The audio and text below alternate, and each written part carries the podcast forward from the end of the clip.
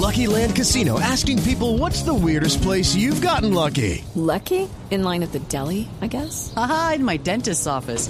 More than once, actually. Do I have to say? Yes, you do. In the car before my kids' PTA meeting. Really? Yes. Excuse me, what's the weirdest place you've gotten lucky? I never win and tell. Well, there you have it. You can get lucky anywhere playing at LuckyLandSlots.com. Play for free right now. Are you feeling lucky? No purchase necessary. Void where prohibited by law. 18 plus. Terms and conditions apply. See website for details.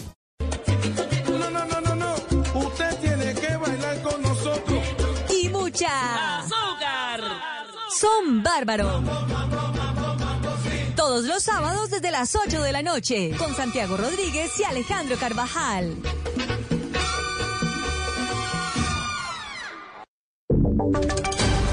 Voces y sonidos de Colombia y el mundo en Blue Radio y bluradio.com, porque la verdad es de todos.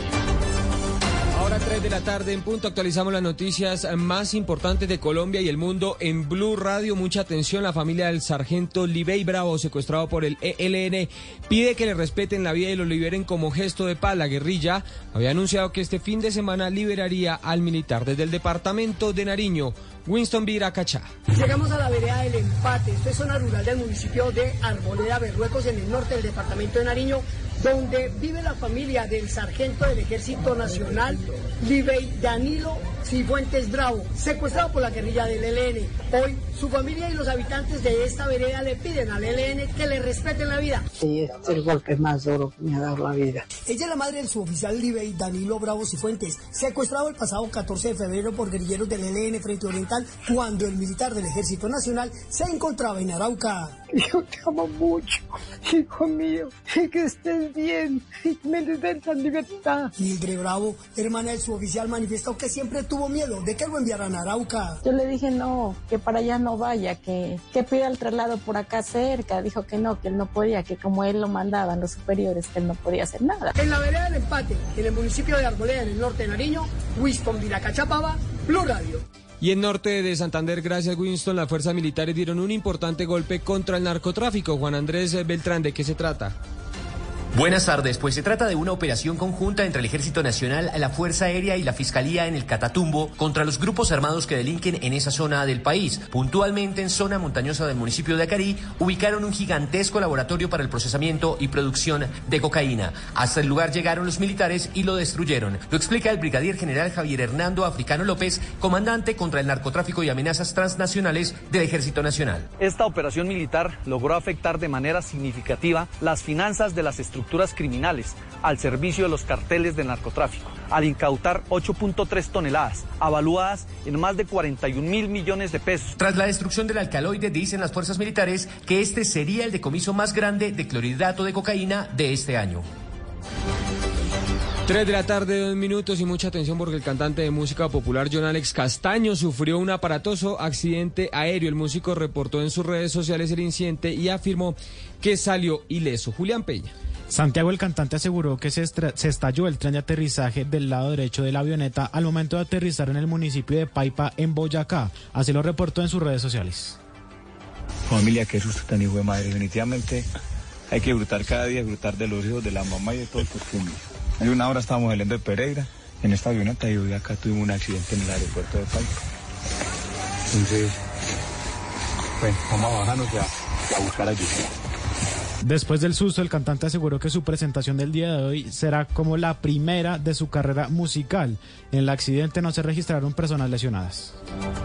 Gracias, Julián. Y la Unidad Nacional para la Gestión del Riesgo de Desastres inició la entrega de 544 canastas de cosecha en los municipios de Albán y La Florida, en el departamento de Nariño, como medida de emergencia para garantizar alimentos a las familias afectadas por las lluvias. Juan Esteban Quintero. Santiago, la estrategia de canastas populares va a beneficiar a 172 hogares inscritos en el Registro Único Nacional de Damnificados y a 112 familias priorizadas por los programas de atención a la primera infancia del Instituto Colombiano de Bienestar Familiar en los municipios de Albán y La Florida en el departamento de Nariño en materia de alimentos. La ayuda humanitaria que brinda la unidad busca apoyar a las familias damnificadas por la situación de desastre nacional a causa de la temporada de lluvias y el fenómeno de la niña que vivió el país. De igual forma, las 544 canastas que serán entregadas en total también buscan beneficiar a pequeños y medianos productores de Nariño que se vieron afectados por la sobreproducción de alimentos a causa del cierre que se presentó en la vía panamericana por causa del movimiento en masa a inicios de año en el municipio de Rosas, en el departamento del Cauca. 3 de la tarde, cuatro minutos. Gracias, Juanes. Y hablamos a esta hora de noticias deportivas porque Juan Sebastián Cabal buscará alzarse con el título del Open de Río cuando en la final de doble se enfrenten a la dupla argentina conformada por Molteni y González Cabal. Hace pareja con el brasilero Marcelo Melo.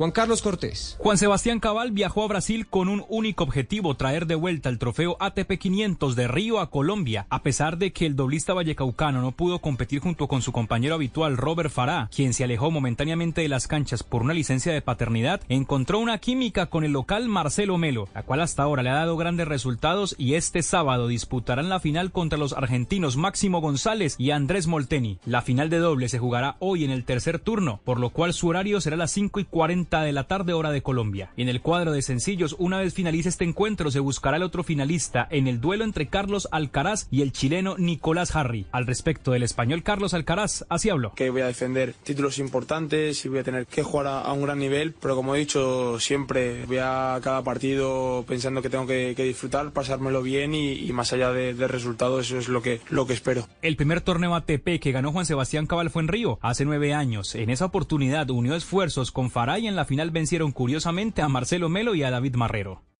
Noticias contra reloj en Blue Radio. 3 de la tarde, 5 minutos bajo protección del Instituto Colombiano de Bienestar Familiar. Quedaron tres niños de 9 y 7 años y 19 meses víctimas de explotación sexual y comercial, hallados durante una diligencia de allanamiento realizado por la policía de Medellín a una vivienda en la que presuntamente se ejercían actividades de pornografía infantil.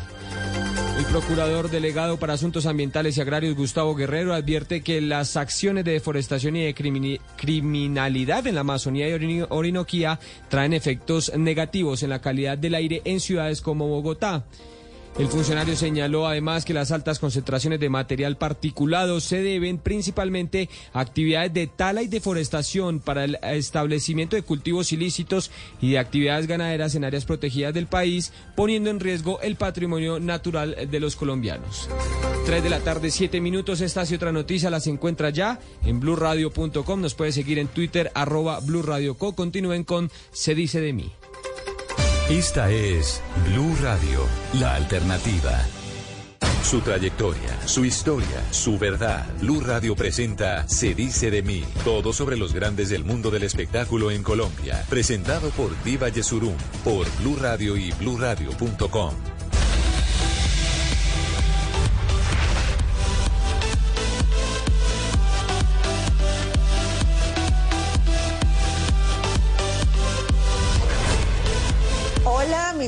es Lorna María Cepeda Jiménez y voy a estar aquí en Se dice de mí para contarles mi verdadera historia por mí.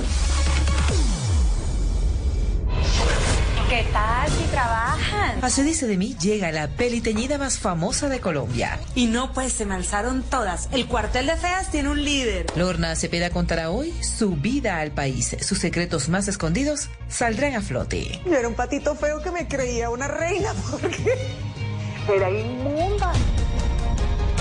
Sus dolores más íntimos se verán reflejados a la luz pública. Ese matrimonio fue terrible, terrible, terrible porque me casé con una persona que realmente no conocía. Se destapa, sí, Lorna habló más de la cuenta. Pasé por momentos oscuros. Yo me estaba enloqueciendo, me quería morir. Ha superado con valentía los duros golpes de la vida. Como que la vi y dije, Dios, esta es la última vez que la voy a ver. Y así fue. A la hora de amar es una mujer de armas tomar. Y me deja. Entonces yo dije, ah, me dejaste. Yo dije, ah, bueno, entonces me dejaste, no vuelva porque pues qué. Aquí comienza Se dice de mí, el programa que muestra la vida de las celebridades sin máscaras. Uy, es que me dan ganas de llorar.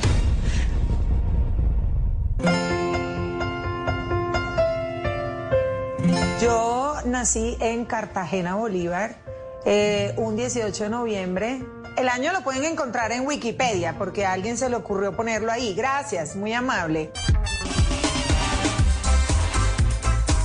Su familia es 100% caribeña. Sus padres se casaron muy jóvenes. Mi mamá era abogada y mi papá es abogado. Entonces se conocieron ahí en la universidad. Eh, tuvieron ahí de como ambos tenían la misma edad, tendrían como 20 años. Entonces se fueron a casar en una iglesia a escondidas y cuando ya se estaban casando en la iglesia llegó la familia de mi mamá y, apoyarla eh, en, este, en, este, en este matrimonio. Mi hermana Ibe eh, se salvó de milagro, es verdad. Ella, mi mamá estaba embarazada y a punto de, dar a luz y le dijeron que la niña no. Nací con el, con el cordón umbilical enredado en el cuello. Entonces nací un poquito moradita y afortunadamente salí bien normal. Cuando la cigüeña anunció que Lorna pronto nacería, la familia se llevó una enorme sorpresa. No esperaban un nuevo bebé en casa. Yo soy caucho roto, sí, yo nací por un condón roto. Cuentan mis tías que ella estaba embarazada y no quería, no quería decirle a nadie que estaba embarazada porque le daba pena. Luego nació la hermanita menor, la talentosa actriz internacional Angie Cepeda. Angie nació como cuatro años después. Mi papá quería tener un varón, porque pues todas mujeres, y él decía un varón, un varón, un varón, un varón. Estaban desesperados, pues mi papá, mi mamá dijo, ya no más, yo no tengo más. Se mandó a operar y listo. Fue una niña muy linda, muy despierta, trajo mucha alegría a la casa, era la consentida. Desde chiquita fue avispadísima. Por asuntos laborales constantemente cambiaban de residencia. La familia Cepeda vivió en Magangué y otros municipios del departamento de Bolívar, hasta que decidieron radicarse en Barranquilla. Su niñez fue muy tranquila. Y era una ciudad un poquito más grande que Cartagena, pero, pero también tenía su encanto, su magia. Hicimos muchos amigos. Me acuerdo mucho, por ejemplo, que nosotras salíamos como solitas, qué sé yo, y no pasaba nada. Lorna confiesa que la separación de sus padres fue un alivio, porque se dio cuenta de que ellos eran más felices viviendo separados que unidos. O sea, yo me sentía como tan agobiada, como tan... Es una relación muy difícil. Entre ellos había como mucha discusión, mucha pelea, entonces era muy harto estar ahí. Y eso lo que hizo fue unirnos más, nosotras tres con mi mamá. Porque mi mamá fue la que, la que de ahí en adelante se hizo cargo de nosotras en todos los sentidos. Con una honestidad a toda prueba, confiesa que de niña era la fea de la familia, aunque eso quedó muy atrás y muy pocos lo dan por cierto. O sea, ella siempre te está diciendo, oye, estoy inmunda, eh, mira qué gorda, mira qué placa, estos ojerones, eh, sí, los dientes, y, uno la mira y uno dice, ¿eh? Yo era un patito feo que me creía una reina porque era inmunda. O sea, si yo me miro en mi foto era horrible, tiene unas, estas rodillitas que tú me ves aquí que son horrorosas. Pues en ese momento era mil veces más flaca, entonces la rodilla era lo primero que, o sea, tú me veías caminando flaquitica y las rodillonas, o sea, eso es lo primero que tú veías. Y entonces, pues, y además que en esa época las peladas chéveres eran las que eran trozuditas, piernoncitas, o sea, así. Entonces ella era súper flaca. Pero como a los 16 años se dio una vuelta que se puso súper linda. Siempre ha sido una mujer muy hermosa, lo que pasa es que obviamente nosotros a veces las mujeres tenemos como algún tipo de inseguridad, pero pues ella cuando joven molesta mucho con esos cuentos que cuando fue modelo nos echa esos cuentos y es para morirse de la risa. Raquítica, flacuchenta, o sea, una cosa que no tiene nombre. Es más, era tan flaca que yo me ponía unas inyecciones y que de hierro. Aquí en la nalga que me duró un verde, un morado como por un año. Desde muy joven se acercó al mundo del entretenimiento. Su insuperable belleza y carisma hacía que se notara siempre. Tendría yo 16 años y de repente me llaman de Miss Universo o sea, de una marca de vestidos de baño que Miss Universo, eh, eh, que patrocinaba siempre Miss Universe. Y había una Miss Universo que se llamaba Bárbara Palacio, puede ser, venezolana. Y me llamaron, dice mira que te queremos para la gira con ella y otras modelos, o sea, para la costa, quiero decir, Santa Marta, Barranquilla y Cartagena, para que desfiles. Y yo, ¿desfile? ¿cómo es esto? Ella dice que sí, y después se da cuenta que le encanta, que tiene la capacidad y el talento. Hizo muchos comerciales de televisión y de hecho fue ella la que llevó a Angie también a, entrar al modelaje. Sin pensarlo dos veces decidió apostarle a este nuevo camino que se le estaba abriendo. Entonces yo dije, bueno, qué carajo, yo lo voy a hacer, ¿por qué no? El tema fue que cuando yo llegué allá no tenía ni idea de modelar y me encontré con una niña que se llamaba Diana de Viase y ella me dijo, mira, aprende a modelar así rápido. Entonces me dijo, la vuelta la das así y todo lo haces así y ta, ta, ta, ta, ta. Yo salí con ese vestido de baño creyéndome divina, muerta del nervio, haciendo los pasos que ella me había dicho que hiciera. Y se me olvidó después en la foto cuando me vi, tenía como un pipón así salido, pero porque se me olvidó ficharme. Pero bueno, ahí empezó prácticamente toda mi carrera. De manera paralela al modelaje estudia psicología, pero un día, en mitad de la carrera, comenzó a sentirse diferente. Lorna estaba embarazada. Ahí tuve un sueño como premonitorio, pero yo no lo entendía muy bien. Y pues le dije a mis hermanas. Entonces nos fuimos las tres en una sala y Ibe, Ibe- Ibe, mi hermana, le dijo, mami, mira, Lorni te tiene algo que decir.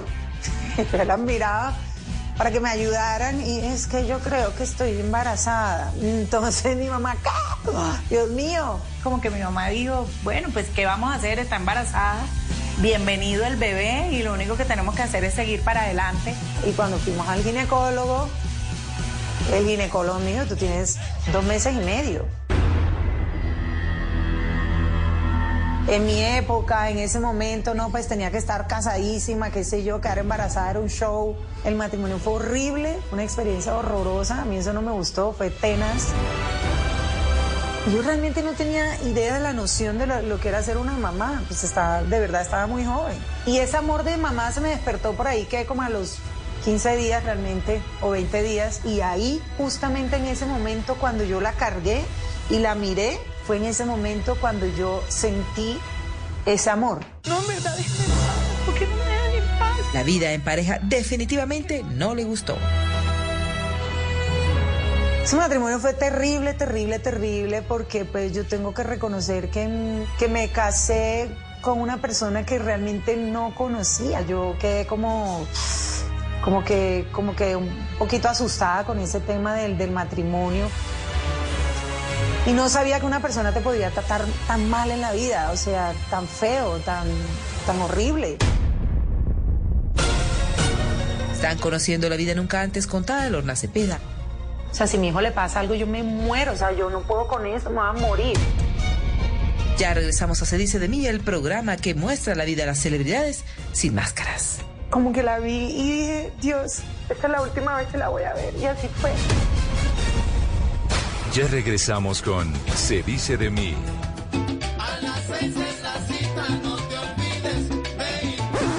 No, la cita de los sábados desde las 8 de la noche en Son Bárbaro. Blue Radio los invita a gozar de la salsa, la música afrocubana del Caribe entero en Son Bárbaro. Para cumplir la cita de los sábados en Blue. Continuamos con Se dice de mí. Continuamos con la vida nunca antes contada de una de las mujeres más queridas y respetadas de la televisión nacional, la actriz cartagenera con corazón barranquillero, Lorna Cepeda, quien está confesando que tuvo que enfrentar tristes y dolorosos momentos durante su primer matrimonio. Fue víctima de maltrato. ¿Tú crees que te puedes aprovechar de mí porque me ves sola? Fue, fue terrible, sigamos, dejemos en eso así, en que esa fue una experiencia muy fea, muy tenaz. Y a lo último, pues ya finalmente, gracias a Dios, cogí a mi hija como una loca y me fui para la casa de mi mamá y ya. Ella cuenta su historia para animar a las mujeres a que no se dejen maltratar, a que salgan adelante sin miedo al que dirán. Un día decidió dejar todo atrás, empacar maletas y buscar una nueva vida en Bogotá. estaba terminando mi carrera de psicología y de repente mi hermana Angie me dijo, oye, yo quiero que conozcas a mi manager. Y yo, no, ¿qué es eso? qué hueso, o sea, citas ciegas. Y en ese entonces ella estaba de novia de Marcelo Cezanne. Y Marcelo me llamó y me dijo, oye, Lorna, eh, Angie me dijo que, mm, que aquí están los tiquetes y todo para que te vengas.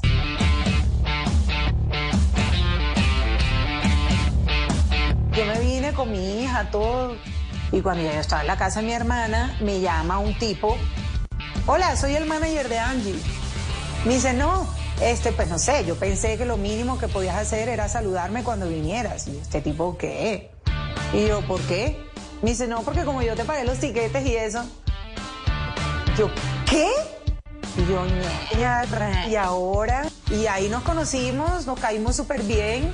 Y ese manager se enamoró de ella y la loca esa empezó a salir con él. Y fue como que ya ahí estuvimos juntos 10 años en total. En la capital comenzó a trabajar como modelo, pero su meta era ser actriz. Ella luchó mucho por darse a conocer. Vamos a ganar un Oscar, el oso de Berlín, vamos a vencer en Cannes. Diana me dijo, mira, yo tengo una agencia de modelaje con Irma Rizal, con Tony Márquez, ¿tú quieres entrar? Y yo le dije, claro.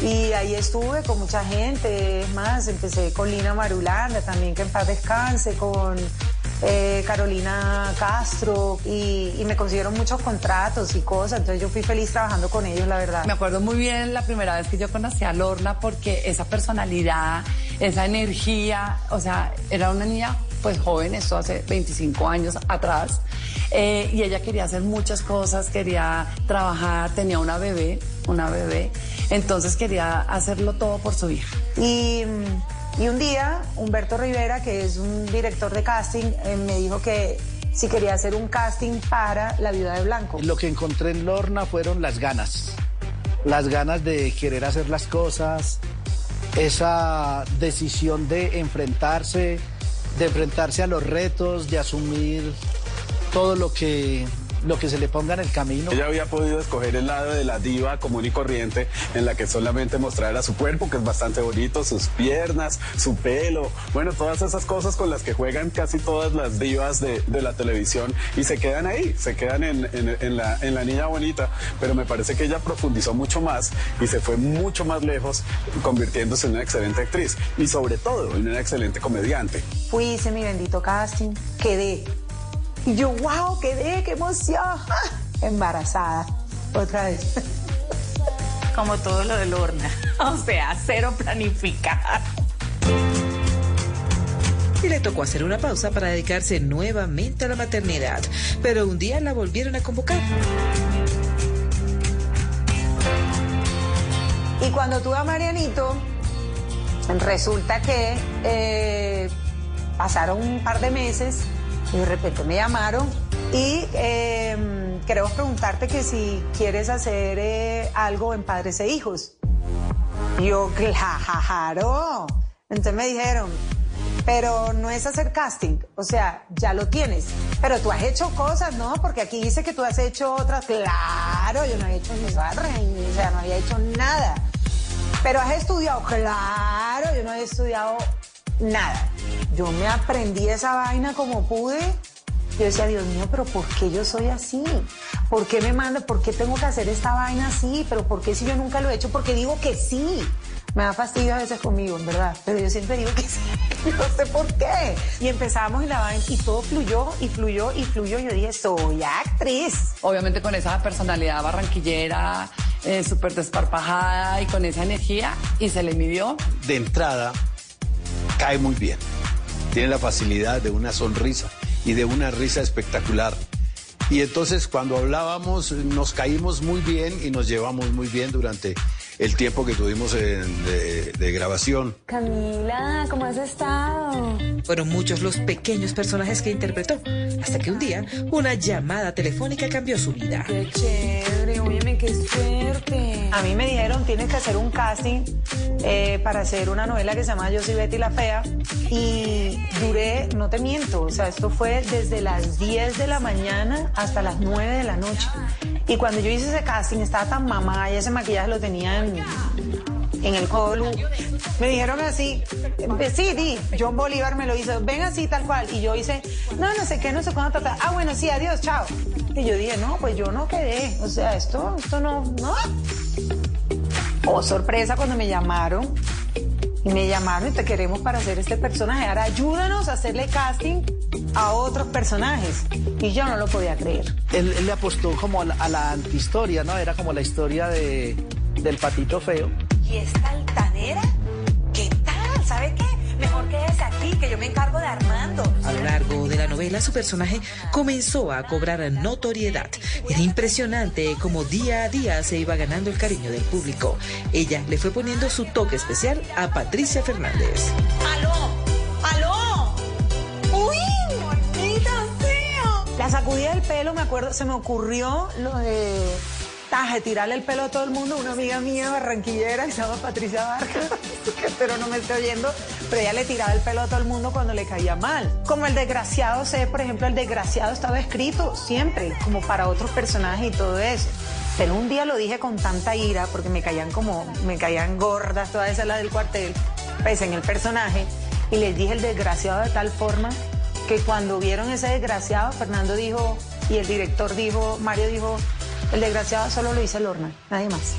Es un personaje que a nivel mundial eh, fue algo espectacular.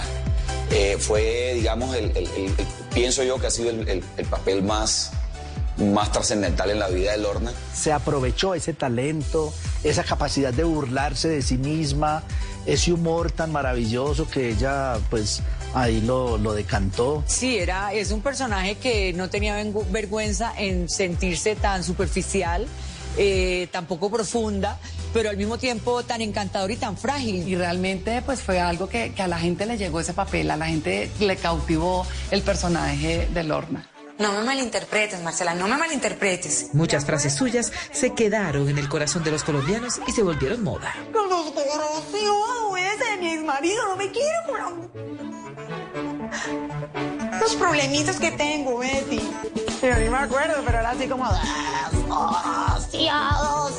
Era algo por el estilo, sí. Es que tenía el estereotipo de la mujer bella, de la modelo, de la y salirse y mostrar la realidad de lo que significaba ese personaje, no solamente para ella, sino para el mundo, fue maravilloso. Este personaje definitivamente es el que más la ha marcado, el que la gente, de los personajes que la gente más ha querido. Cada vez que uno salía con la peliteñida, pues era una sensación. Yo no pensé que ella fuera a sobresalir tanto, que fuera a resaltar tanto, que inclusive, pues yo me diría, me atrevería a decir que, que llegó a opacar a algunas de ellas por su, bueno, además, su estatura, su pelo, su cuerpo, su forma de ser. Pero no todo era felicidad en la vida de Lorna y su familia. Un día yo estaba durmiendo en mi casa y me levantaron, ta, ta, ta, ta, ta, ta. Y le toqué la puerta y le dije, veo al niño con algo raro acá y ella me dijo, ¿cómo? Entonces me dijo, sí, me dice, sí, yo le veo algo ahí. Y yo, pero hijo, ¿no te duele la muela ni nada? Mm, mm. Tenía siete años mi hijo. Entonces yo le dije, la vecina, o sea, en el edificio, es la odontóloga de ellos, entonces dile, llévalo allá, Diosín. Eh, y me dice, ¿qué te dice? Porque yo me tenía que ir corriendo a trabajar. Entonces, nada, me llama Diosín y me dice, la doctora me dice que eso no es de odontología. Yo le dije, vete a donde el doctor Hidalgo, avísame eh, y yo estoy aquí súper pendiente, lo que sea. Y pum, y me, llama, me llamó ella. Y yo, Diosín, ¿qué pasó? ¿Qué te dijo el doctor? Acércamelo. Entonces me dijo, Lorna, mm, estoy hablando con el presidente de eh, cancerología de aquí de la Santa Fe. Necesito hacerle unos exámenes a tu hijo. Toca hacerle una biopsia al niño porque eso que está ahí no me gusta y pues es complicado. Entonces cuando me dijo biopsia, yo a mí las manos me empezaron a temblar. Tengo recuerdos de estar en el médico, de ver por primera vez eh, esa máquina del TAC, la que le hace como a uno la radiografía y todo eso. El tema fue que era una cosa que le crecía y le crecía y decía carcinoma en los exámenes. Yo me acuerdo que yo oré y yo dije, entonces yo dije, María, tu hijo se te murió en tu momento, tú debiste haber soportado esa cosa tan horrible. Yo no puedo con esto. Por favor, dime ya que estoy yo, es que yo no puedo con esto, entiéndeme que no puedo con esto, que mi hijo esté bien, que esté sano, tranquilízame por favor, que yo sepa que mi hijo va a estar bien. Es una persona de una fe inquebrantable. Ella es además muy mariana. Y no sé, de repente empezó a sonar un teléfono, no sé, contesté el teléfono y era mi amiga Natalia Ramírez. Y ella me dijo, Lorna, ¿sabes qué? Hay algo que me está diciendo. No sé por qué, pero te quiero decir que tranquila, que todo está bien, que confíes. Fue un momento y un periodo complicado mientras que todo salía, mientras que los exámenes salían, mientras que todos los resultados estaban, mientras que las biopsias, sí, todo, todo ese recorrido duro. Aferrada a una fe infinita, puso todo en manos de Dios. Yo llevé a- al, al padre a mi casa, que le cantaran allá de todo, que los salmos, que bueno, de todo hice, ya yo estaba tranquila, ¿sabes? Pasó un momento, o sea, en que te conté que llegó el padre allá, te- ahí empezaron a cantar unas cosas, el padre estaba orando por él, por su sanación, y yo oí que me dijeron algo como, este niño es un niño especial, tranquila, el niño va a estar bien. Y así tal cual, como Diosín me, me, me, me tocó la puerta para decirme que el niño tenía esa masa así. Así tal cual me tocó la puerta para decirme, señora, el niño amaneció sin nada. De un día para otro, el niño ya no la tenía. Ninguna explicación científica me dio sin diagnóstico. Así tal cual me dijo el niño, sin diagnóstico. No lo entiendo, no lo entenderé. No podían describir qué tenía el niño. Decían que era una muelita, decían, pero no, no era nada. Después de hacerle todos los exámenes, biopsia, bueno, mil cosas, un día llegamos donde el médico a una cita para ya mirar a ver si lo iban a operar y las bolas habían desaparecido. Precisamente cuando su hijo Nathaniel se mejora y está fuera de peligro, parece que la calma va a llegar a sus corazones. Pero no, su mamá recibe una mala noticia. Diciembre, me acuerdo, que ella dijo, ay, tengo como una, como una bolita acá. Y se levantó como en enero, dos por ahí o tres o algo así. Y me acuerdo que mi mamá me dijo, ay, mija, tuve un sueño. Y yo, ¿qué sueño tuviste, mami? Y me dice, soñé que me encontraba con Jesús. Y yo le decía, Jesús, ¿qué es lo que yo tengo? ¿Qué es lo que yo tengo? Yo estoy como asustada, ¿qué es lo que tengo? ¿Por qué me pasa esto? Y que él me decía, es que yo te estoy llamando a mi reino. Tranquila, yo quiero que vengas a mí. Algo así. Y, o sea, mi mamá me contó eso y yo quedé así, por supuesto. Y yo, pero ¿por qué Jesús quiere que te vayas? O sea, ¿cómo así, mami? Finalmente así fue, le diagnosticaron un cáncer terrible. Para ella fue, esa la llevó, a- fue ya para algo, ella fue triste bastante. Yo no tenía ni idea de lo que era esa enfermedad tan terrible. Entonces, bueno, nada, la operamos, eso estuvimos con ella, pues ya estaba haciendo sus quimios. Eh, cuando la operaron la primera vez, yo me acuerdo que un médico le dio como 15 días de vida, no, pero mi mamá era una guerrera impresionante, fuerte, era muy fuerte. Ella siendo tan dulce era, era fuerte para todo. Ella decía, nunca digan nada negativo de mi enfermedad mientras, aunque yo esté durmiendo, aunque ustedes crean que yo esté dormida, nunca hablen nada malo. Y ya, y ella se levantó, se supone, ella duró ocho meses. Se supone que no debería para el estado del cáncer tan avanzado que ella tenía. Lorna se aferraba al amor de su mamá, se negaba a aceptar que ella estaba enfrentando sus últimos días. Fue terrible porque, pues, como te digo, yo todavía tenía la esperanza de que ella viviera, ¿no? Y ella lo que hizo fue no contarnos nunca a sus hijas como su proceso doloroso. Ella siempre nos contaba, no, sí, la quimio, pero bien, bien, todo bien. Y, y la que sabían era pues las personas que estaban más con ella, que sí que vomitaba, que le estaba yendo mal, que no sé qué, que no sé cuándo, pero ella siempre nos quiso mantener como, como, como afuera, como aparte, como que, que nosotros no sintiéramos ese dolor. Recuerda cuándo fue la última vez que la vio. Su alma se parte en mil pedazos. Estábamos en el aeropuerto y la estaban llevando en silla de ruedas porque ella estaba muy mal. Y yo me acuerdo que yo la miré mucho, mucho, mucho, mucho porque quería grabarme esa imagen. Uy, es que me dan ganas de llorar. No quiero acordarme de eso, pero bueno, es como, como que la vi y dije, Dios, esta es la última vez que la voy a ver. Y así fue.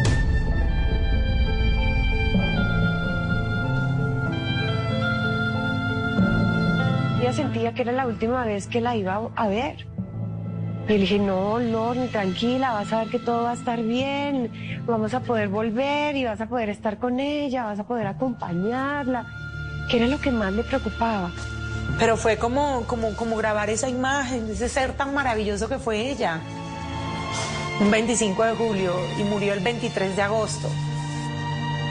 Pero ah, fue como, fue tan inesperado porque yo aún así yo pensaba que ella sí podía vivir, ¿me entiendes? Que sí podía estar, como que podía estar mucho tiempo con nosotras.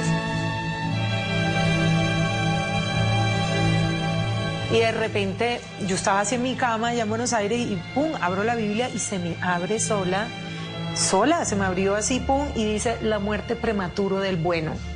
Y ahí yo entendí que era que mi mamá no se salvaba.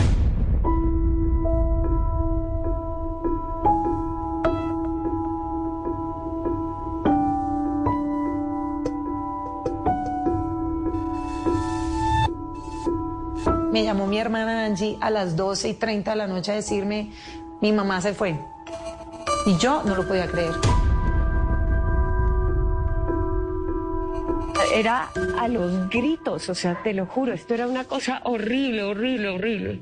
Para Lorna tuvo un episodio más duro y fue que el día de la muerte de mi mamá, Lorna no pudo estar. Gracias a Dios mi mamá murió muy bien porque murió acompañada de toda su familia, rodeada de mi hermana Ibe, de Angie. Angie la tenía como así, o sea, como cargada así, o sea, de esta forma. Entre comillas fue bonita su muerte porque estaba rodeada de la gente que la amaba, pero yo no estaba. Están conociendo la vida nunca antes contada Lorna Cepeda. Pasé por momentos oscuros. Yo me estaba enloqueciendo, ahora me quería morir. Ya regresamos a Se dice de mí, el programa que muestra la vida de las celebridades sin máscaras. Es como si estuvieras en un túnel absolutamente negro donde no ves una gota de luz. Ya regresamos con Se dice de mí.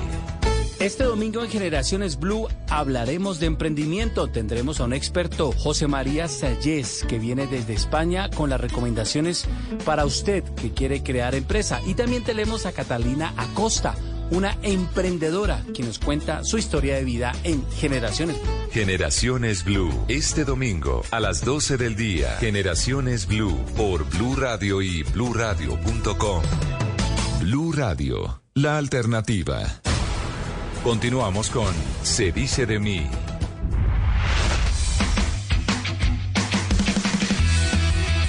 Entramos a la recta final en la vida de la reconocida actriz Lorna Cepeda. Ojalá que estuviesen acompañados con alguien que realmente los quiera.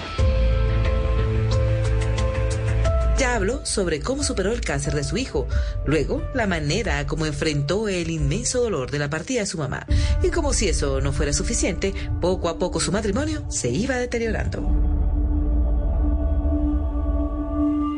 Y tuve una relación muy rara en el matrimonio. Él también me cogió muy peladita. Yo pensé que las cosas eran así siempre. Había tenido también el matrimonio anterior que había sido un fiasco completo, entonces yo aguanté muchas cosas porque pues no quería volver a separarme, tener que pasar por ese proceso. O sea, no, yo quería que mi matrimonio durara como fuera. Últimamente lo que está es raro, mijito. Siempre me sentí sola. Eh, tenía como un mejor amigo allá en, en Buenos Aires que me ayudó, que estaba acompañado, o sea, que me había acompañado en todas eh, y lo quería mucho. Me devolví para Colombia, hablé con el que era mi marido y le dije, mira, deberíamos arreglar esto porque me está pasando esto y esto y esto y yo siento mucho desamor. Y él realmente me dejó, se fue. Y en vez de apoyarla y, y darle soporte, que era lo que ella necesitaba, resolvió hacer una guerra contra Lorna que igual salió muy mal totalmente desaparecido, pues yo no sé nada de él, de nada, de nada, de nada, del padre de mis hijos, no sé nada. No sé nada de nada. No tengo ni idea Eh, y pues, pues nada, toca asumir lo que te toque, gorda. O sea, en la vida te toca asumir lo que te toca asumir. Yo creo que a ella le ha tocado muy duro ser papá, mamá a la vez. Y yo creo que ese empuje, esa fuerza, es lo que la ha llevado a ser lo que es. Porque ella sola enfrentó la vida y, y salió adelante. A punta de novelas, a punta de trabajo, a punta de hacer teatro. Y han salido unos estupendos seres humanos, que es de lo que Lorna puede estar más orgullosa. Brando, te equivocas de principio a fin. Y de paso sus finanzas comenzaron a verse afectadas también, porque se volvió muy difícil conseguir empleo. La televisión comenzó a tener un giro inesperado y ella no estaba preparada para una embestida económica. Pero es que esos asuntos mundanos son los que nos tienen a nosotros viviendo la realidad. De repente, ¡fum! se fue el trabajo. Se fue el trabajo. No sé por qué, no sé en qué momento, por eso te digo que todas las cosas son por algo. Mm, lloré mis ojos, o sea, lloré esta vida y la otra, pero con llorar no ganaba nada, o sea, me tocaba hacer algo al respecto. Me duele pensar que lo he perdido todo en esta vida. Pasé por momentos oscuros, o sea, momentos negros, o sea, cuando es como si estuvieras en un túnel absolutamente negro donde no ves una gota de luz. El actor, la actriz sufren mucho porque trabajan un año o pueden trabajar dos años seguidos y te puedes quedar tres años sin trabajo. Ya recibí mi comisión de la semana pasada. Estuvo muy buena. Le tocó dejar a un lado su rótulo de celebridad, guardarse el orgullo de ser una persona famosa y comenzó a buscar recursos para sacar adelante a sus hijos. ¿Estás contento? Ahora yo también estoy en quiebra. Salí un día y me dice, sí, estoy, no tengo nada, tengo... Entonces me dijo, vamos a ver, ¿será que nos compran los libros? Yo le dije, no sé, averigüemos. Entonces ella averiguó, para comprar, para vender los libros. Y salimos, salimos, recogimos, un- cogimos unas maletas, echamos libros, echamos películas. Ella ama las películas y como las de ella son originales, las vendió todas. Cogía libros, ropa, todo lo que pudo hacer lo vendió. O sea, fue terrible, o sea, fueron dos años y medio sin trabajo, o sea, eh, y eso es, eso es mucho. Pero ella siempre con las ganas de, de seguir adelante, de sacar sus hijos adelante, de, de darles todo lo, que, lo mejor que podía darles ella. Mi mamá siempre ha hecho más allá de lo que ella debería para que nosotros estemos bien. O sea, no solamente el tema de la plata, el tema del trabajo, mi hija se me enfermó, Daniela, no sabíamos qué tenía, eh, fue terrible, no, que transfusiones de aquí, que transfusiones de hierro, que no, no teníamos literal idea de lo que pasaba. Yo me estaba enloqueciendo, ahora me quería morir, literal. Daniela fue muy valiente y logró dejar atrás la enfermedad que tenía. Ella tenía unas enzimas en el estómago, o sea, no se sabía qué era. Ella no tenía hierro en el cuerpo. Ella quedó así muy mal, o sea, no podía ni daba taquicardia, no podía respirar bien, uno no sabía qué tenía, nadie sabía qué tenía. Tenía el corazón, decía el médico, como un viejito de 90 años. Ella se, se recostaba en la cama y ella sentía que se iba. Hasta que le descubrieron eso y ya está. Entonces, con transfusiones de hierro no, no, no se lo- no se los podía tomar porque eso no le funcionaba igual. Y de ahí en adelante esa pelada se arregló sola. Se la, se la arregló de eso. Todo lo malo aparentemente se fue alejando de su vida. La calma comenzó a llegar a sus corazones. Ya las cosas habían empezado a cambiar para bien. O sea, digo, ya todo había cambiado, ya bueno, el trabajo fluyó de nuevo y aparte de, de las bromas y la alegría y el humor que uno tiene que tomar en medio de las cosas feas, también aprendí a que uno tiene que cambiar, literal, esos pensamientos negativos, adiós. Todo tiene que ser en positivo y en verdad uno tiene que pensar que las cosas pueden ocurrir y ocurren. Pero como siempre yo pienso que el estrés, la tristeza, el dolor, tiene un precio. Y ese precio en algún momento sale a cobrártelo, a pagártelo. Un día yo estaba ah, trabajando y el pelado del micrófono me dijo, oye Lorna, algo te está sangrando acá atrás. Y entonces yo dije, "Ay, voy a ir del dermatólogo en noviembre del 2016. O sea, habían pasado como cinco meses o seis meses, no sé. Y él me miró y me dijo, China. Y yo, ¿qué? Dijo, ¿por qué no había venido antes? ¿Qué es eso? Y yo, ¿cómo así que qué es eso? Me dijo, no, no, no, no, esto no me gusta, esto no me gusta, esto no me gusta. Me arrancaron ese lunar, estaba inmundo, era una cosa que ya no era así chiquita, sino una cosa grande. Me lo arrancó, fue patología y yo me fui a trabajar. Me acuerdo que me fui en el carro para Neiva. Cuando me estaba devolviendo, yo tenía 20 mil llamadas del consultorio de él. Llamé allá a la, a- a la secretaria. Me dijo, ¿dónde estás, Lorna? Yo le dije, no, estoy en Neiva porque no contestabas. Necesitamos, el doctor necesita hablar contigo urgentemente. Aquí fue donde fue, me voy despidiendo. O sea, esto que fue, señor, alguna vaina rara. Era cáncer en la piel. Me dijo, Nata, tengo cáncer. Y yo le dije, bueno, pero vamos a estar bien. Hay mucha gente que tiene cáncer y no, no hay rollo. Eso fue muy duro para ella porque cuando a ti te dicen que tienes, eh, que eventualmente puedes tener una enfermedad que te puede llevar a la muerte, eh, digamos que imaginamos que internamente sufrió mucho. Mi mundo se quedó quieto cuando dijeron, pues mi mamá tiene cáncer, es como muy, muy pesado. Yo como que entro en negación siempre cuando me dan esa noticia. Yo dije, como un cáncer en la piel, ¿eso qué significa que me voy a morir? ¿O qué? No, él eh, está muy grande, está grande. O sea, no es una cosa... Y tenemos miedo de que haya hecho metástasis. Toca mirar porque pues el cáncer en la piel es complicado, es difícil. Entonces toca operarte sí o sí. Yo, pero luego ya no me sacaron eso. No, pero toca ya hacerte una operación más profunda. Entonces yo dije, ah, que pase lo que tenga que pasar. Yo hablaba con ella y yo le daba ánimo, pero colgaba con ella y yo llamaba a Angie y le decía, donde a Lorna le lleguen a encontrar una cosa, te mudas para Colombia porque yo no me aguanto esto yo sola, yo no puedo. Si tú tienes una creencia, si tú crees en Dios, lo que Dios diga va a ser mejor que lo que tú pienses. Y en esa medida yo me entregué. Yo realmente sentí que me entregué y dije que se haga lo que tú quieras. Lo que tú quieras va a ser mejor que lo que yo quiera. Por alguna razón y por algún motivo.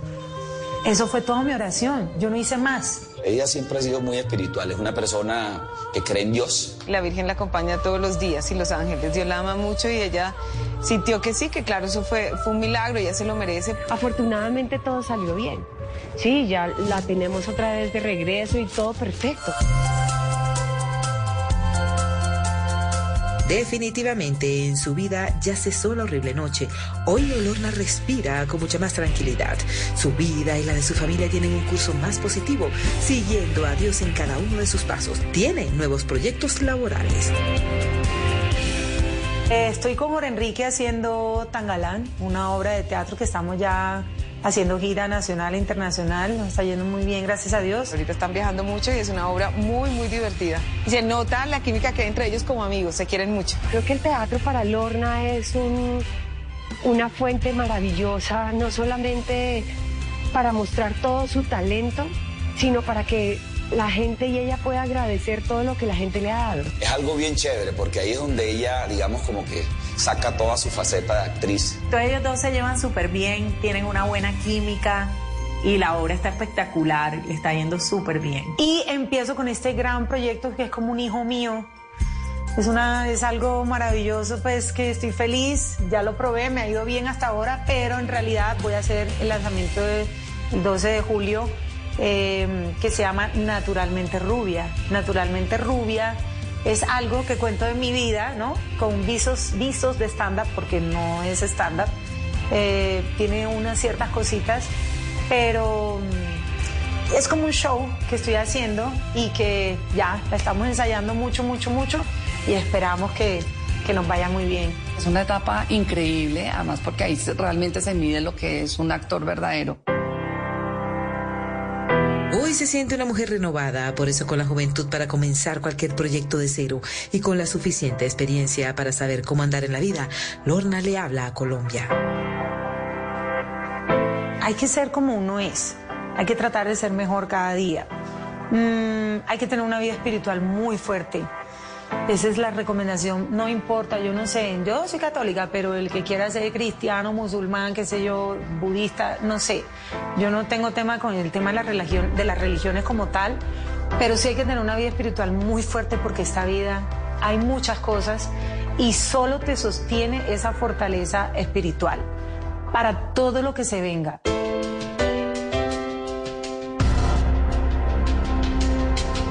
Ella se siente una mujer plena, feliz, agradecida con la vida, con Dios y con Colombia. Su lucha por sacar adelante a sus hijos es constante. Es una mamá entregada y muy trabajadora.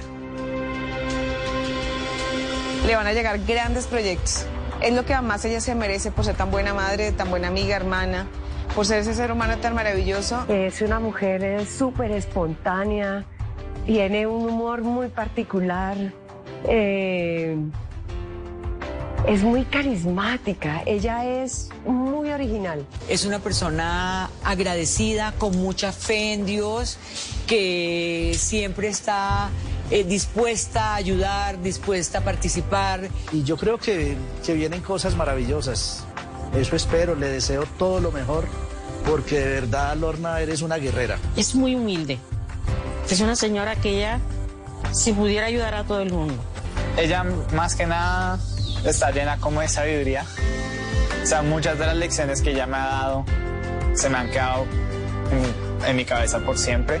Siempre le deseo lo mejor y bueno, muy pocas veces últimamente nos hemos encontrado, pero yo sé que siempre que nos encontramos es con el mismo cariño y con el mismo afecto de siempre.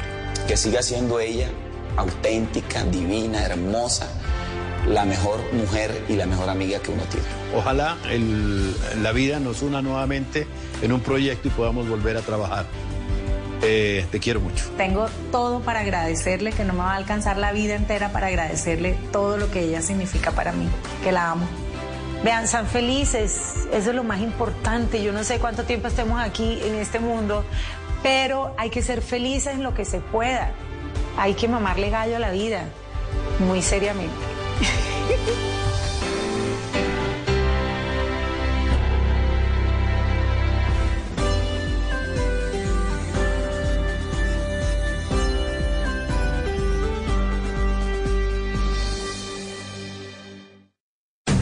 Esta es Blue Radio. En Bogotá, 89.9 FM. En Medellín, 97.9 FM. En Cali, 91.5 FM. En Barranquilla, 100.1 FM. En Bucaramanga, 960 AM. En Pereira y el norte del Valle, 89.2 FM. En Tunja, 103.1 FM. En Villavicencio, 96.3 FM. En Armenia, 89.2 FM. En Norte de Santander, 97.7 FM. En Neiva, 103.1 FM. Y en Córdoba, 96.0 FM. También en bluradio.com. En Facebook, Blue Radio Colombia. A través de Twitter en arroba Blue Radio Co. Y en la señal de TDT.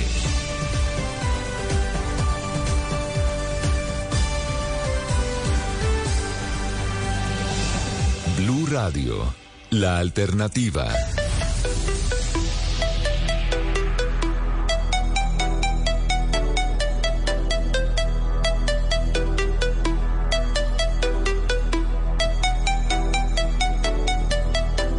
Sábado, futbolero. Hola a todos, ¿cómo están? Un sábado más eh, con buen fútbol, porque se viene Junior, la equidad. El relato de Carlos Alberto Morales, la voz del gol en Colombia. Javier Castel, Fabito Poveda, Cristian Marín. La dirección es de Javier Hernández Bonet. Yo soy Juan Pablo Tibaquira Celis y aquí este sábado es Futbolero. Arrancan las emociones del juego en Blue Radio y BlueRadio.com. Buen sábado para todos.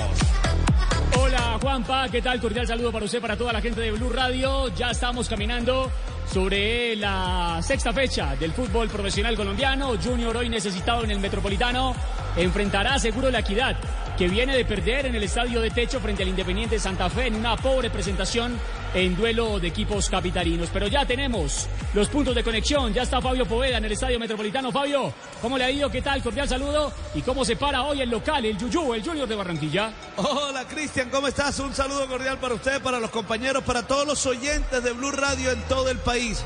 muy poco público aquí en el Estadio Metropolitano el día de hoy. Aquí no creo que haya. 5 mil personas, de pronto 7 mil, y a lo mucho. De pronto va a venir un poquito más porque llegarán de pronto sobre la hora del partido. No es muy común ver partidos a las 4 de la tarde aquí en el Estadio Metropolitano Roberto Meléndez. Hoy tendremos doblete. Primero el Junior masculino ante la Equidad y después a las 6 y 30 las Tiburonas ante el Deportivo Pasto. Hoy Junior Cristian, seis cambios en su formación titular en comparación al equipo que enfrentó al Deportivo Pasto. El equipo barranquillero que dirige Arturo Reyes va con Sebastián Viera en el arco. Toda la defensa nueva. Walmer Pacheco, José Ortiz, Iván Escarpeta y Edwin Herrera. En el medio, John Vélez, el de la Selección Colombia Sub-20. El chino Sandoval, que debuta como titular con, con el Junior de Barranquilla. Está también Carlos Sierra, el ex América. Juanfer Quintero, Carlito Vaca y Omar Albornoz. Muy bien, Fabio. La formación de, del Junior de Barranquilla. Bueno, profesor Javier Castel, con las buenas tardes. Es bueno a esta altura del campeonato mover toda la estructura defensiva, cambiar todos los nombres, todos los hombres. ¿Cómo le va, profe? Buena tarde. Hola, Cristian. Cordial saludo para usted, para los compañeros y oyentes de Blue Radio. Bueno, ha sido la, la constante en Arturo Reyes y obedece fundamentalmente porque el equipo no ha dado resultados. Ninguna alineación ha convencido, ha tenido algún progreso, más allá de un par de partidos donde algunas situaciones de gol pudieran suponer uno que, pudieron, pudo haber ganado el Junior en el juego, en las coordinaciones, en el funcionamiento, no encuentra eh, las complicidades, las químicas entre uno y otro jugador, la complementariedad tan necesaria en un equipo de fútbol, por eso está, está cambiando y algunas veces por lesión, pero fundamentalmente, Cristian, porque el equipo nunca ha dado una muestra de consistencia y de cierto progreso. Así que el técnico Arturo Reyes hoy otra vez ensaya una serie de modificaciones. Las mejores llantas para este juego, Team Zoom, Team Zoom. La única llanta del mercado que te ofrece garantía hasta por golpes y andenazos. Team Zoom, la combinación perfecta entre agarre y duración. En Team Zoom lo tenemos todo. Team Zoom, Team Zoom, Team Zoom, Team Zoom.